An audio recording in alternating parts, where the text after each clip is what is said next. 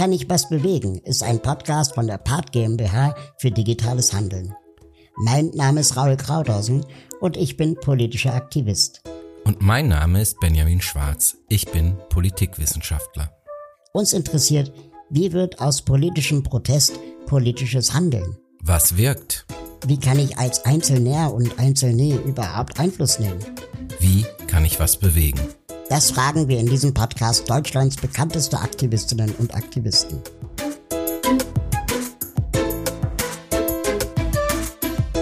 Unser heutiger Gast ist Dr. Sigrid Anade. Sigrid Anade und ich, wir duzen uns und wir kennen uns schon etwas länger. Für mich ist sie eine der wichtigsten Wegbegleiterinnen als Aktivist für die Rechte von behinderten Menschen. Sag mal, Sigi, wie ist denn eigentlich deine Selbstwahrnehmung? Wie viel Aktivismus steckt in deiner Arbeit?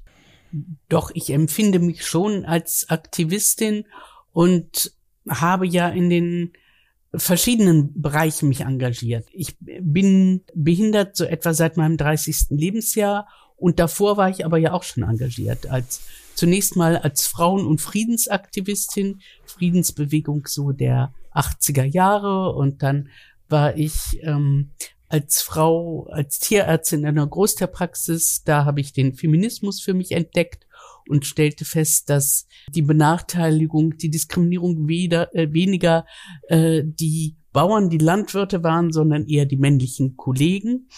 Und dann wurde ich eben behindert oder war behindert und stellte dann fest, ähm, dass behinderte Menschen doch sehr benachteiligt sind und dass behinderte Frauen noch mal mehr benachteiligt sind als behinderte Männer. Wir haben dann von der doppelten Diskriminierung gesprochen.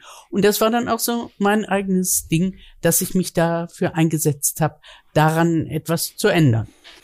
Jetzt leben wir ja gerade in Zeiten der ganz, ganz großen Krisen. Also die Klimakrise, die Pandemie und jetzt noch einen Angriffskrieg mitten in Europa. Wie schwer ist es denn da überhaupt, habe ich mich gefragt, für Anliegen und gegen Probleme zu kämpfen, die vielleicht von der Gesellschaft als deutlich kleiner oder unwichtiger wahrgenommen werden? Wie schafft man es da jetzt in diesen Zeiten der großen Krisen trotzdem nicht die Aufmerksamkeit von den Problemen, für die man schon vor den Krisen vielleicht gekämpft hat, zu verlieren?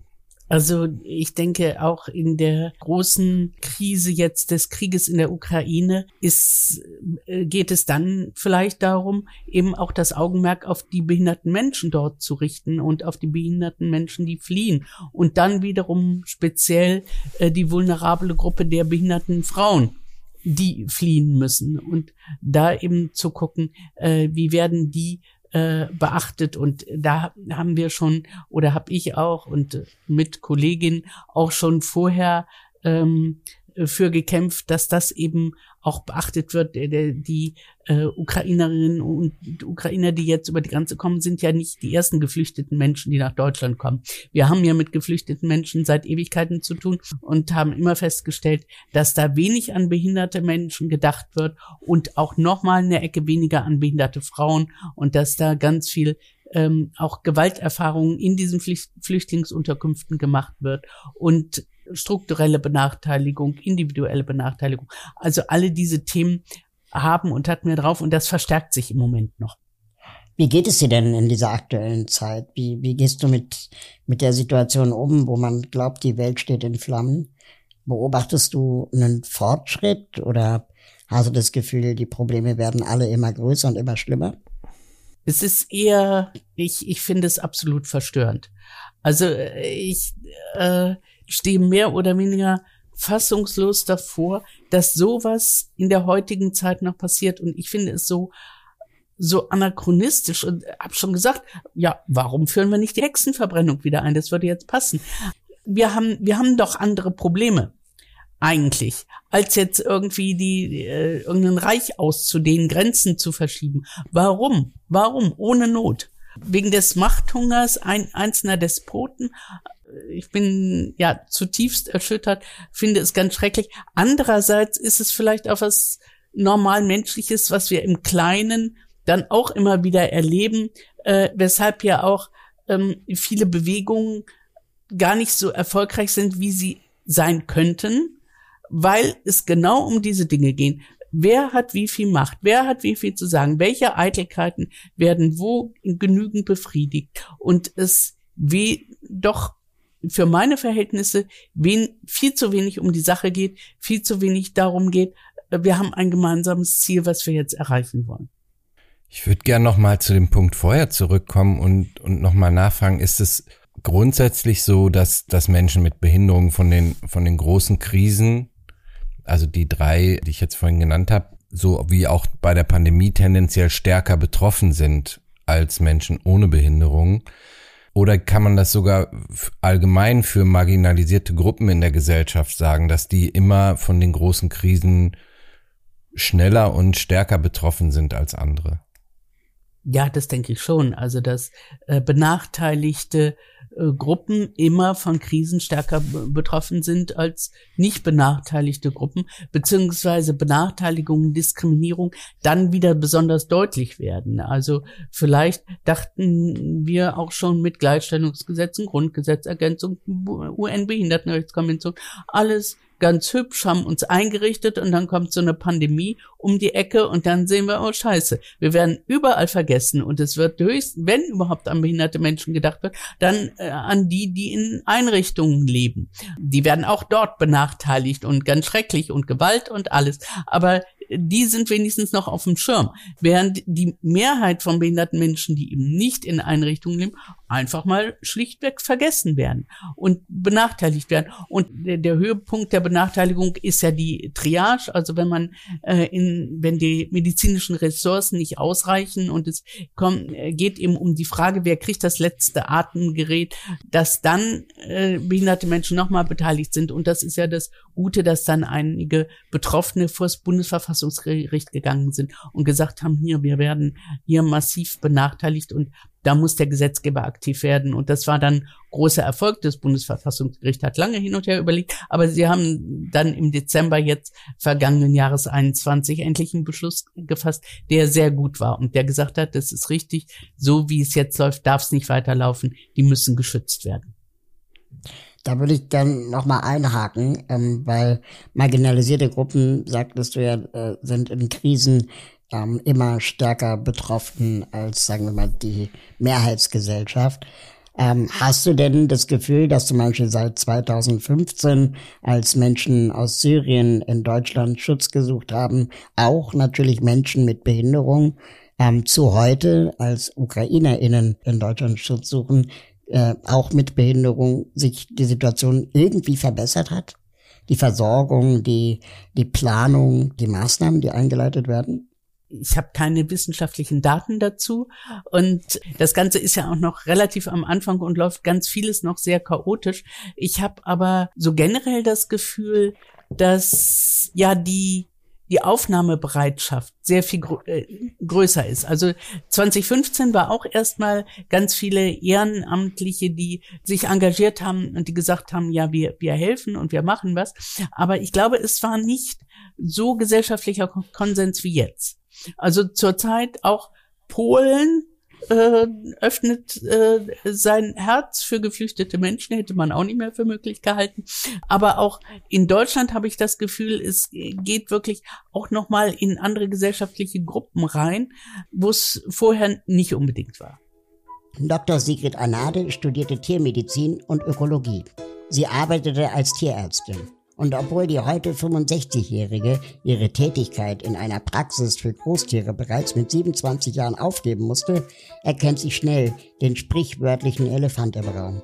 Der steht in vielen Räumen, in die man als Mensch mit Behinderung kommt. So ist es für Sigrid Anade seit über 30 Jahren, in denen sie aufgrund ihrer MS-Erkrankung auf einen Rollstuhl angewiesen ist. Welche Maßnahmen sind denn eigentlich nötig, um zumindest auf Gesetzesebene für eine Gleichberechtigung zwischen Menschen mit und Menschen ohne Behinderung zu sorgen. Kann man das an ganz konkreten Punkten festmachen? Ich denke ja. Ich denke sogar auf der gesetzlichen Ebene, also auf der normativen Ebene, sind wir schon verdammt weit. Also wenn die Realität so aussehe, wie unsere Gesetze das eigentlich vorschreiben, dann sehe die Welt schon anders aus. Was noch fehlt, eine ganz große Leerstelle ist nach wie vor dass auch private Anbieterinnen und Anbieter von Waren und Dienstleistungen zur ba Barrierefreiheit verpflichtet werden, zur umfassenden Barrierefreiheit. Das ist immer noch nicht gelungen. Da streiten wir schon spätestens seit 1990 für, äh, nachdem in der USA das entsprechende Gesetz verabschiedet worden ist. Aber da äh, zögert die, die deutsche Regierung nach wie vor. Jetzt steht es endlich im Koalitionsvertrag wenigstens mal drin.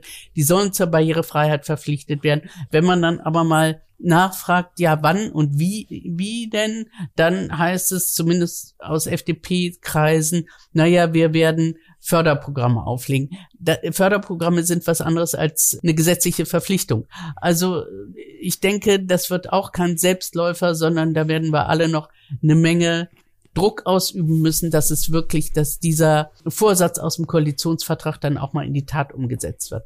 Ansonsten denke ich, die Gesetze, die wir in Deutschland haben, sind nicht die schlechtesten, speziell mit der UN-Behindertenrechtskonvention, die auch geltendes Recht ist, die nicht nur so ein Appell und oder Empfehlungscharakter hat, sondern geltendes Recht ist. Damit ist die gesetzliche Ebene eigentlich ganz gut abgedeckt. Es mangelt eben an der Umsetzung. Aber könnte man nicht an der Stelle dann so ähnlich wie in Österreich mit dem Beklagsverband ähm, auch in Deutschland zum Beispiel eine Struktur schaffen, wo man sagt, okay, wenn es an der Umsetzung mangelt, dann müssen wir irgendwie klagen. Dann müssen wir Strukturen bauen, die systematisch dann vor Gericht ziehen, um da vielleicht auch endgültige Entscheidungen und notfalls auch Sanktionen äh, zu erwirken. Sonst ändert sich ja nichts freiwillig. Das ist richtig, freiwillig ändert sich nichts. Aber in Österreich muss man auch sagen, die haben schon bessere Gesetze, äh, auch noch bessere Gesetze als wir. Also die haben zum Beispiel diese Verpflichtung von Privaten zur Barrierefreiheit, äh, mhm. äh, von dem ich sagte, das fehlt hier ganz massiv. Aber ansonsten äh, gebe ich dir recht, man müsste natürlich viel mehr klagen. Und das ist ähm, auch ein Problem, dass viele Richterinnen und Richter das auch noch nicht verstanden haben. Also es gibt ja die Möglichkeit des Verbandsklagerechts und die Verbände, die das dann mal gemacht haben, sind dann teilweise aber auch gescheitert, weil dann ähm, die Richterinnen und Richter in ihrer Bewusstseinsbildung noch nicht so weit waren, dass sie es wirklich verstanden hätten. Teilweise sind auch die Klageverfahren nicht so geeignet. Also das sind dann Feststellungsklagen. Du kannst dann, wenn du klagst, äh, feststellen lassen, okay, die äh, Bahn hat einen falschen, zu, äh, einen falschen Wagen bestellt. Gut, Punkt Ende. Das heißt nicht, dass die Bahn verpflichtet wird, andere Wagen zu bestellen. Das heißt nicht, dass du irgendeinen Schmerzensgeld, Schadensersatz oder irgendwas kriegst. Es ist einfach, du hast Recht bekommen. Ja, davon ändert sich auch noch nicht so viel. Also insofern, an solchen Stellen muss auch noch noch mal die gesetzliche Schraube noch mal ein Stück weiter gedreht werden, dass es eben auch leichter ist, Dinge umzusetzen. Ein anderes großes Feld, wo es ganz massiv hapert, ist die schulische Inklusion. Auch nach der UN-Behindertenrechtskonvention hat Deutschland sich verpflichtet, zu einem inklusiven Bildungssystem. Bildung ist in Deutschland Ländersache, also wurden 16 Schulgesetze geändert dass gesagt wird, gut, äh, Elternwahlrecht, wenn die äh, Voraussetzungen gegeben sind, aber es lässt sich nicht umsetzen, weil dann heißt es immer von den Behörden, nö, wir haben hier nicht die räumlichen und personellen Voraussetzungen. Da müsste man in jedem Einzelfall wieder klagen und dann müssten wieder auch die Gerichte so weit sein, dass sie das Ganze auch verstehen. Also ich erinnere mich an eine Klage vom, die landete vom hessischen Oberverwaltungsgericht, da ging es um schulische Inklusion, wo dann das hessische Oberverwaltungsgericht doch zu einem Schluss kam, na, die UN-Behindertenrechtskonvention gilt für uns in Hessen nicht.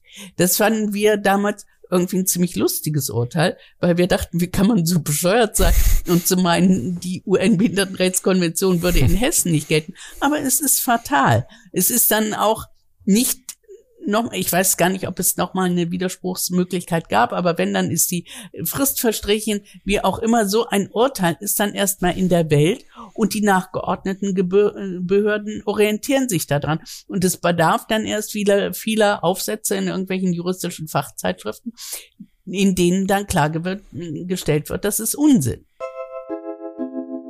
Unser heutiger Supporter ist Procon. Procon ist die größte Energiegenossenschaft Deutschlands, ein echter Ökostromproduzent mit Fokus auf Windenergie. Aber Procon verkauft nicht nur Strom aus Wind, sie planen, bauen und warten ihre Anlagen auch selbst und sorgen so für den steten Ausbau der erneuerbaren Energien. Procon bildet also die gesamte Wertschöpfungskette der Windenergie ab. Und das seit über 25 Jahren. Aber es kommt noch besser. Procon ist nämlich ganz in Bürgerhand. Fast 40.000 Bürgerinnen haben sich in der Genossenschaft zusammengetan, um sich für eine nachhaltige Energiezukunft einzusetzen. Denn unabhängig von fossilen Energien und teuren Gasimporten aus dem Ausland zu werden, ist nun wichtiger denn je. Schon ab 50 Euro Genossenschaftsbeteiligung könnt ihr mitmachen und die Energiewende vorantreiben. Die Rendite bei Procon drückt sich nicht nur in Euro, sondern auch in eingespartem CO2 aus. Weiteres CO2 spart ihr zudem mit dem Bezug von echten Ökostrom. Mit dem Gutscheincode Krauthausen, zusammen und kleingeschrieben, gibt es einen Kennenlernrabatt von 30 Euro auf die erste Rechnung Procon Windstrom. Checkt dazu einfach procon.net slash Krauthausen und treibt die Energiewende voran. Den Link findet ihr natürlich auch in den Show Notes. Vielen Dank an Procon für die Unterstützung. Gibt es denn etwas, was wir von anderen Menschenrechtsbewegungen auch in Deutschland in der Hinsicht lernen können? Also was wir auf alle Fälle äh, lernen können, ist, dass es nur ähm, gemeinsam geht. Also äh, ich glaube nicht, dass es äh, was bringt, wenn jeder einzeln oder jeder kleine Verband einzeln was macht, sondern was wirklich in der USA zum Beispiel äh, funktioniert haben, dass die ihren ADA, Americans with Disabilities Act, also dieses sehr weitreichende Gleichstellungsgesetz Gesetz 1990 durch Präsident George Bush Senior, also ein Republikaner, hat das unterzeichnet, dass die das bekommen haben, durchgesetzt haben, ist, haben sie dadurch geschafft, dass sie alle mitgenommen haben und alle gemeinsam gekämpft haben. Und ähm, damals versuchten ähm, die Gegner noch die Bewegung zu spalten und sagten, ja, aber die HIV ähm, die, die gehören ja nicht dazu. Und sie haben sich nicht auseinanderdividieren lassen. Sie haben alle zusammengekämpft und damit waren sie im Endeffekt erfolgreich. Und da habe ich manchmal äh, bei uns äh, das Gefühl, äh, dass es doch dann mehr gegeneinander als miteinander geht oder als wollte jeder Verband dann sein kleines Fürstentum retten und irgendwie dann äh, doch die Größten sein. Und ich glaube, wir könnten erfolgreicher sein, wenn wir Kräfte bündeln würden.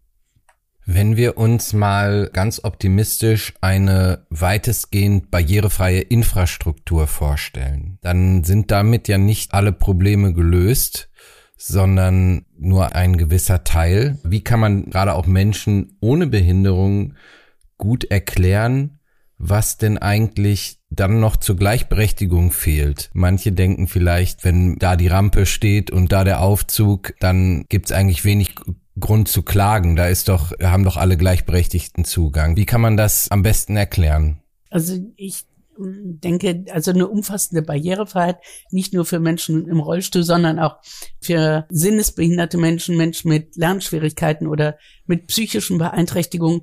Das ist Voraussetzung für eine gleichberechtigte Teilhabe, aber es geht auch ganz viel um die Barrieren in den Köpfen. Und dazu ist Bewusstseinsbildung nötig. Und daran hapert es vielfach oder eben wir, wir in Deutschland, wir sind auch Weltmeister im Aussortieren und im Etikettieren. Es ist ja so, dass ganz viele Menschen ohne Behinderung noch nie einen behinderten Menschen aus der Nähe erlebt haben oder Berührung damit hatten. Und Berührungsängste sind dann ganz natürlich. Und das selbstverständliche Miteinander von behinderten und nicht behinderten Menschen ist eben nicht selbstverständlich. Und es müsste erstmal selbstverständlich werden. Und das Beste wäre eben dazu Inklusion von Anfang an, Kita, Schule, dass es eben normal ist, mit ein, miteinander zu leben und zu lernen und zu arbeiten. Und ich glaube, dann könnte man sich äh, viele Programme der Bewusstseinsbildung auch schenken, weil dann wäre es einfach normal, äh, eben, dass Leute verschieden sind und mal so sind und mal so sind. Und das ist, glaube ich, ein ganz großes Manko, dass das in Deutschland nicht gegeben ist und dass eben immer noch so viel separiert wird wo du gerade gesagt hast, äh, Barrieren in den Köpfen. Ich höre diesen Satz ja auch, seit ich leben kann, äh, dass wir erst die Barrieren in den Köpfen senken müssen und so. Und ich habe manchmal das Gefühl, das ist eigentlich so eine Art Stellvertreterdebatte dass wir erst glauben, wir müssen die allgemeine Bevölkerung aufklären, dass, jetzt mal platt gesagt, behinderte Menschen auch Menschen sind, was für mich eigentlich eine Binsenweisheit ist. Und wir dann eigentlich so ein bisschen das Thema verfehlen, dass es nicht um die Barrieren in den Köpfen geht, sondern um die Begegnungen, die nicht stattfinden. Die Begegnung in der Schule, im Kindergarten, im ÖPNV, wo auch immer. Und dass wenn Soziallotterien, ja, du weißt, was ich meine, oder ähm, Wohlfahrtsorganisationen ähm, auf die Frage Barrieren in den Köpfen, was machen sie denn dann damit? Also was tun sie denn dagegen? Nichts anderes antworten können als wir machen Aufklärung. Und die Zielgruppe dieser Leute, die ähm, Aufklärung senden, sind doch im Prinzip unsere Nachbarn, Nachbarinnen. Und ich bin nicht sicher, ob meine Nachbarin wirklich ein Problem mit dem Thema Behinderung hat, sondern es ist einfach eine leicht gemachte Arbeit für Wohlfahrtsorganisationen ein Plakat zu kleben, weil sie sonst nicht wissen, was man tun kann, ähm, ohne am eigenen Ast zu sägen. Verstehst du, was ich meine? Also ich glaube, wir müssen uns doch viel mehr über die Frage Gedanken machen, und da sind wir bei dem Thema Rechtsdurchsetzung, was verhindert eigentlich Begegnung? Wie kann es sein, dass Spielplätze nach wie vor nicht barrierefrei sind? Wie kann es sein, dass der ÖPNV nicht barrierefrei ist? Museen nach wie vor äh, Barrieren beinhalten und so weiter und so fort, ähm, wo Begegnung quasi verhindert wird. Also müssen wir nicht eigentlich den NachbarInnen die Möglichkeit nehmen, zu sagen, mit behinderten Menschen will ich nichts zu tun haben. Ja, klar. Also ich würde auch nie sagen, erst Barrieren in den Köpfen abbauen und dann gucken wir weiter. Also das mhm. nicht. Nur, sondern es war ja die, die Frage angenommen, die ganze Infrastruktur ist schon barrierefrei. Was verhindert dann noch ähm, ah, okay. die, die gleichberechtigte Teilhabe. Und daraufhin hatte ich gesagt, die Barrieren in den Köpfen. Ja. Und ich würde nie sagen, erst Barrieren in den Köpfen abbauen, sondern natürlich ähm, auch gesetzliche Vorgaben helfen dabei, Barrieren in den Köpfen abzubauen. Und das Beste gegen die Barrieren ist ein inklusives äh, Bildungssystem meiner Ansicht nach, äh, dass die Barrieren in den Köpfen erst gar nicht entstehen können und eben keine separierten äh, Welten, sondern alles inklusiv. Ist es denn für dich auch so ein Reizthema wie für Raul, dass diese, diese Aufklärungskampagnen der Soziallotterie und so, die dann von den Barrieren in den Köpfen sprechen, statt tatsächliche Barrieren zu bekämpfen? Ob das für mich auch so ein Reizthema ist? Mhm. Vielleicht nicht so die Aufklärungskampagnen, aber generell die Wohlfahrt. Klar, also äh, ich spreche auch von der Wohlfahrtsmafia und da geht es ganz viel, äh, denke ich, auch um Machtverhältnisse und, und das ist das äh, Problem. In dem Moment, wo äh, wo selbstbestimmtes Leben ernst gemeint ist.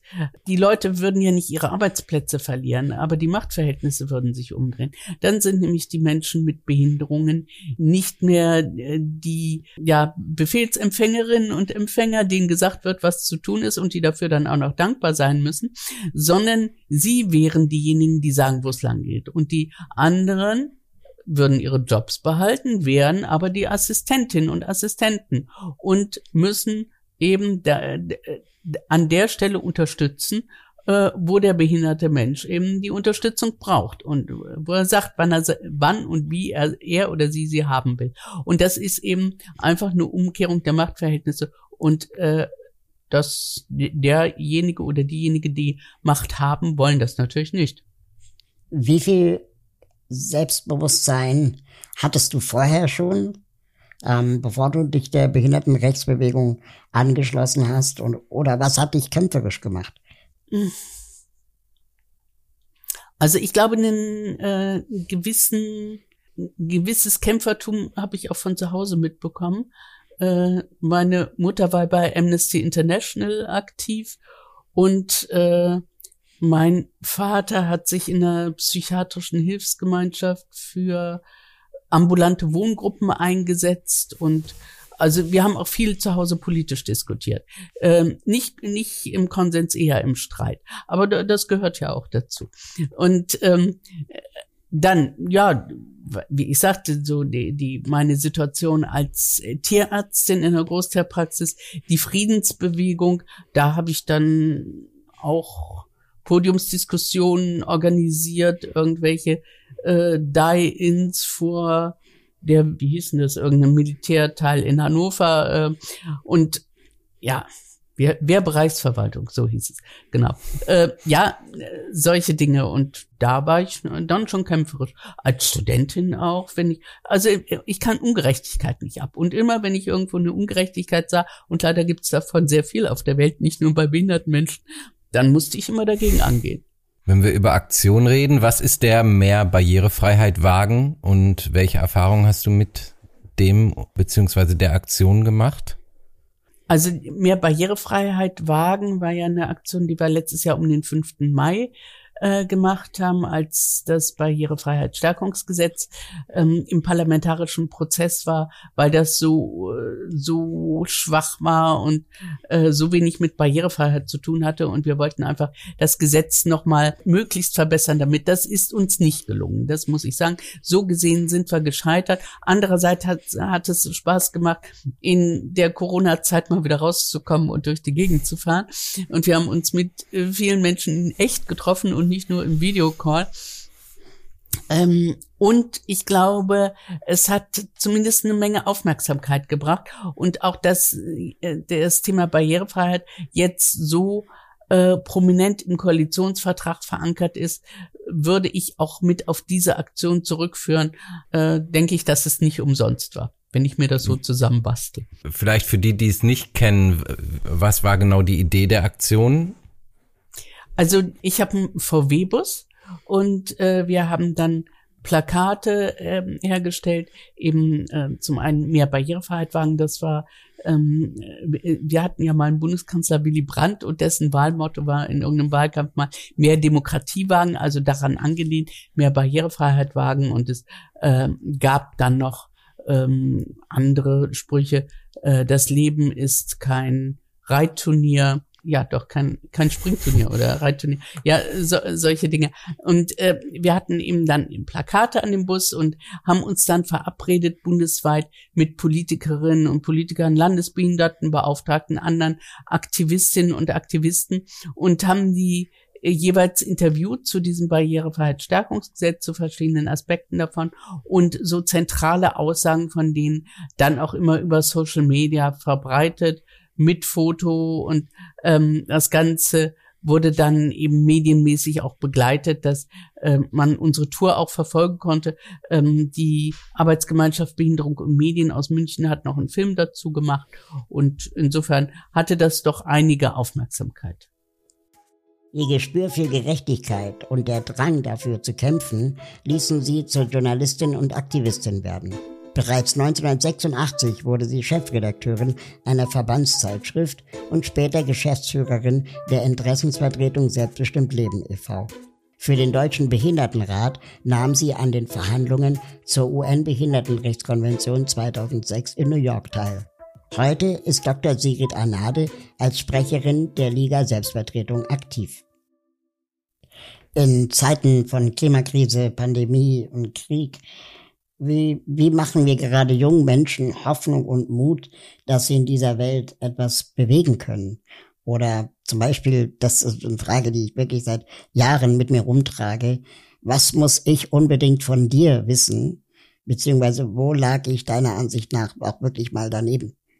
als ich hatte mich ja äh, sehr auch für die Friedensbewegung damals in Anfang der 80er eingesetzt und wurde dann behindert und meine Mutter, die vorher bei Amnesty International aktiv war, sagte, ja, dann muss ich jetzt wohl äh, keine Briefe mehr gegen Folter schreiben, sondern muss in der Friedensbewegung was machen.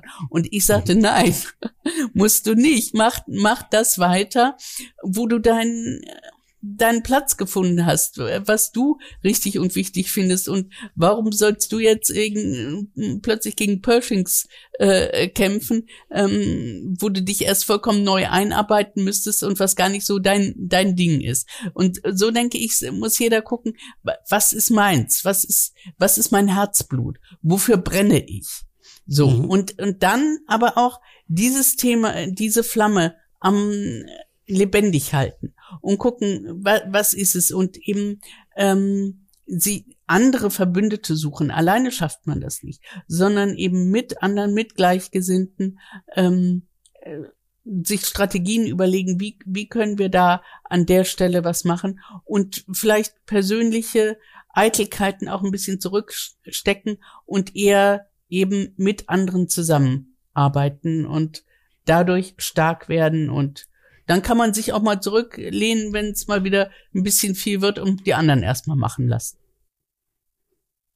Gibt es ähm, in der Bewegung einen Mangel an Krawall und Risikobereitschaft?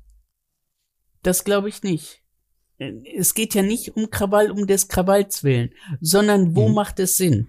Wo, wo werde ich gehört oder ähm, äh, wo ähm, wo kann ich auch was erreichen damit? Und ähm, wir hatten irgendwann mal auf irgendeiner Tagung ist auch schon wieder Jahrzehnte her, so gesagt, es muss auch eben verschiedene Leute geben, die, die, ähm, ähm, die verschiedene Dinge machen. Und wir hatten dann verschiedene Gruppen definiert. Das waren zum einen die Straßenkämpferinnen und Straßenkämpfer, das sind die, die Krawall machen.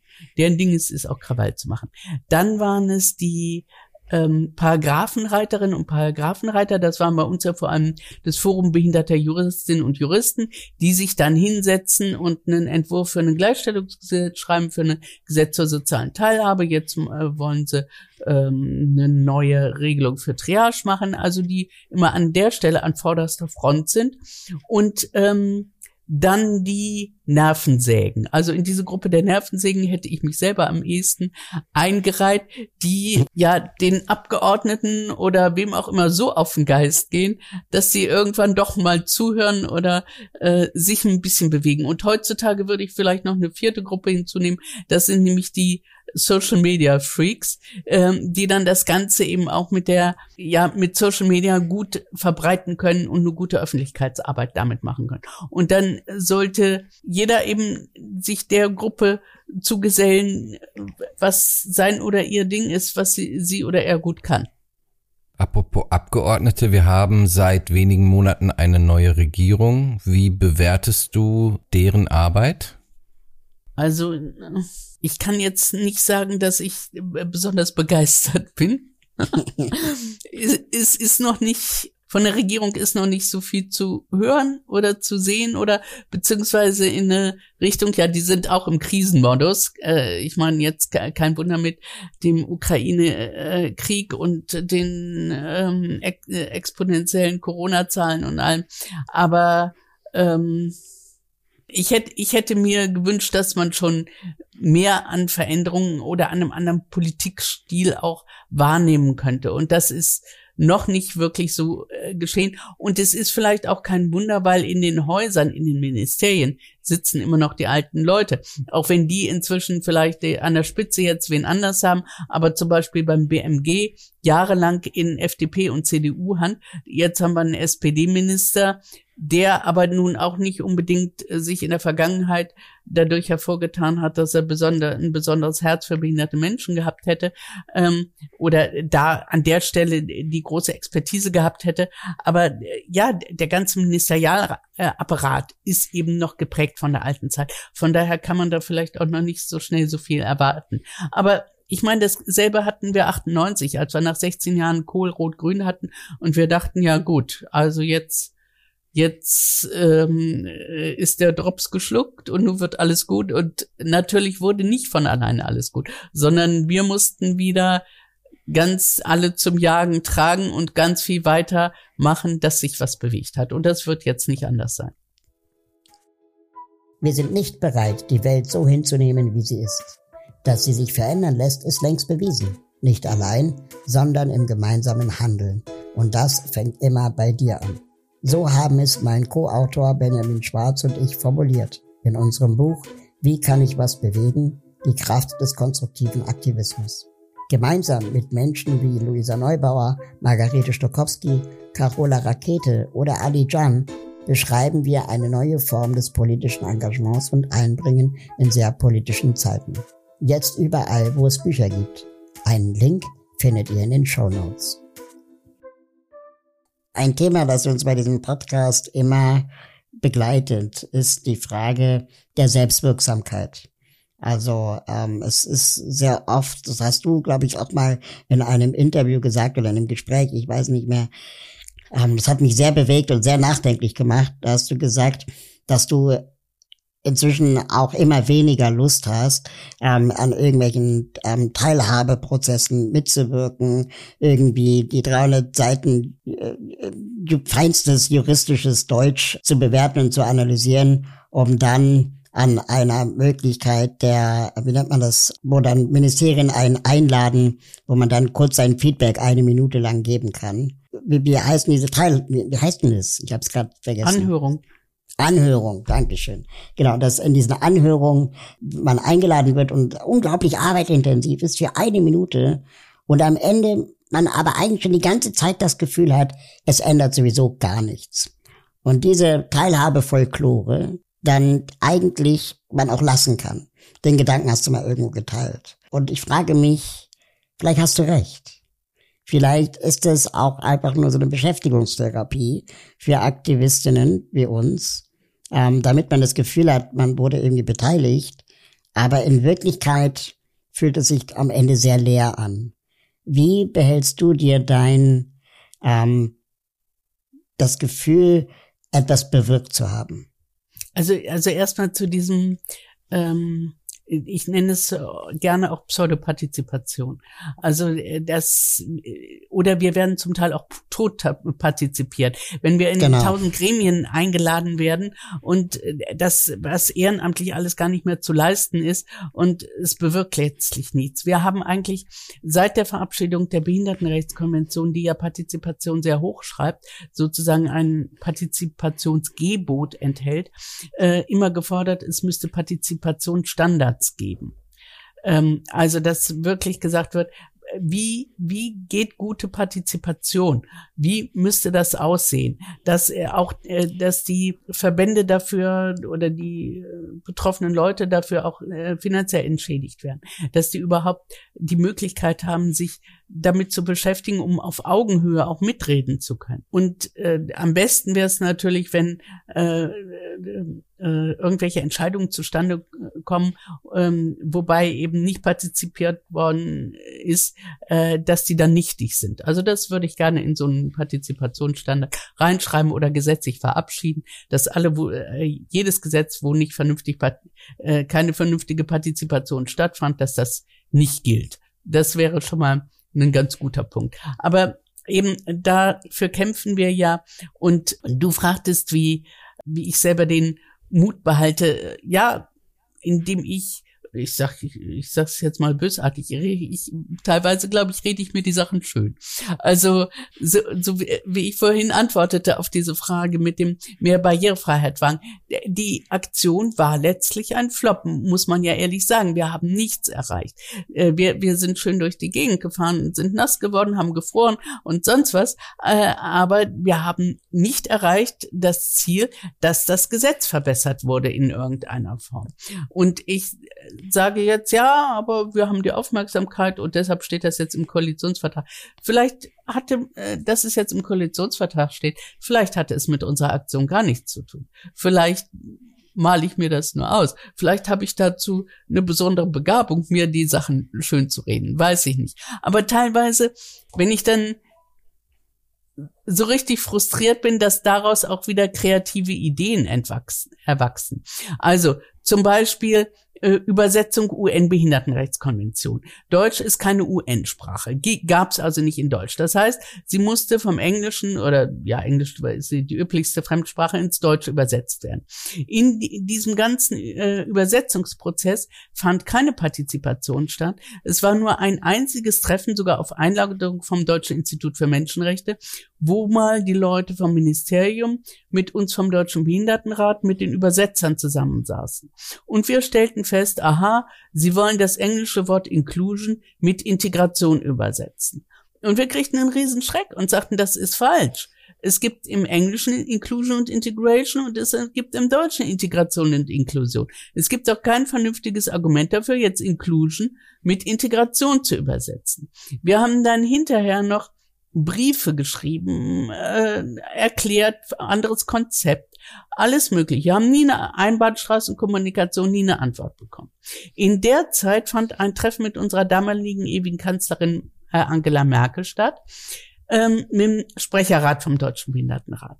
Wir haben ihr das erklärt. Sie als politische Frau hat sofort verstanden, worum es geht und hat gesagt, ich werde mich dafür einsetzen, dass es richtig übersetzt wird. Und wir dachten, gut. Und wurden drei, vier Monate später mit der falschen amtlichen Übersetzung konfrontiert. Abgestimmt zwischen Deutschland, Österreich, Liechtenstein, der Schweiz. So haben dann Briefe geschrieben an die Kanzlerinnen und Kanzler der Länder. Die ganzen behindertenpolitischen Sprecher, äh, fraktionsübergreifend, haben protestiert.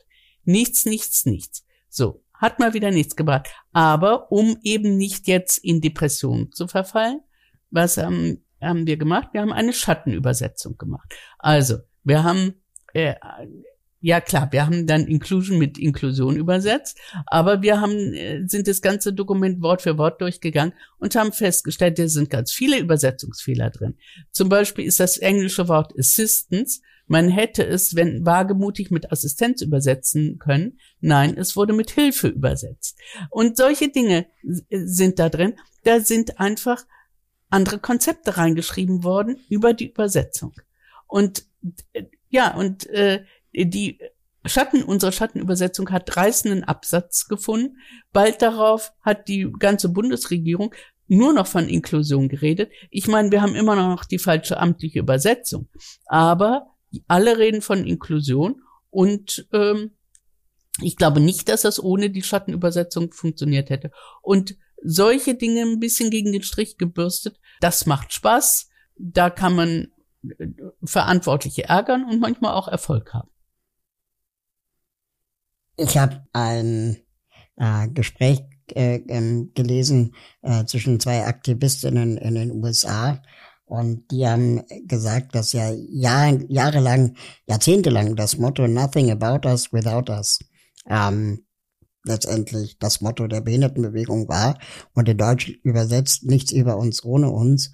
Und dann sagte eine der Aktivistinnen, eigentlich müsste es heißen Nothing about us. Also, weil dieses Nothing about us without us oder nichts über uns ohne uns bedeutet ja auch, dass nur da, wo behinderte Menschen vorkommen, sollten sie einbezogen werden. Aber nichts ohne uns, also nothing without us, bedeutet, dass auch die Bereiche, wo behinderte Menschen bisher nicht vorkamen, auch mitgedacht werden müssen. Macht das für dich auch Sinn? Ja, klar. Also das ist ja auch ein Anliegen von der äh, UN-Behindertenrechtskonvention, die Disability Mainstreaming, also dass eben äh, Behinderung als Querschnittsthema überall mitgedacht wird. Weil es gibt nicht nur soziales Gesundheit, wo man vielleicht denkt, das hat was mit Behinderung zu tun, sondern es sind alle Bereiche, alle Politikbereiche, alle Lebensbereiche, die natürlich auch was mit äh, Menschen mit Behinderungen zu tun haben. Und insofern müssen wir überall mitsprechen, klar. Gibt es ähm, ein, ein Rat, ein Tipp, ein Thema, dass du Menschen, die sich jetzt auf dem Weg machen, Aktivistin zu werden, egal zu welchem Thema, wo du sagen würdest, diese Fehler habe ich in der Vergangenheit gemacht, beziehungsweise diese Erfahrungen habe ich in den Vergangenheiten gemacht. Wenn ihr euch engagiert, dann beachtet Folgendes. Vernetzen, vernetzen, vernetzen, die Sache in den Vordergrund stellen, Unterschiede auch mal Unterschiede sein lassen, streiten nach dem Motto streiten können wir uns später und ähm, ganz wichtig bei allen Dingen immer einen langen Atem haben, dranbleiben und gleichzeitig brennende Ungeduld. Mit diesen beiden Eigenschaften, auch wenn sie sich erstmal widersprüchlich anhören, ich glaube, man braucht beides, um Erfolg zu haben langen Atem und brennende Ungeduld. Das ist ähm, ein, ein sehr, sehr gutes Motto. Das wäre fast ein guter Titel für unseren Podcast, habe ich gerade gedacht. Ähm, ich weiß auch, wer von uns die brennende Ungeduld ist. Da müsste ich mir dann noch einen langen Atem zulegen. Sigrid Anade, ganz, ganz vielen Dank. Ja, danke euch beiden und gut. wie, wie, wie geht es jetzt weiter? Vielen Dank fürs Zuhören. Wir freuen uns über eure Kommentare, Likes und wenn ihr uns abonniert. Bis zum nächsten Mal.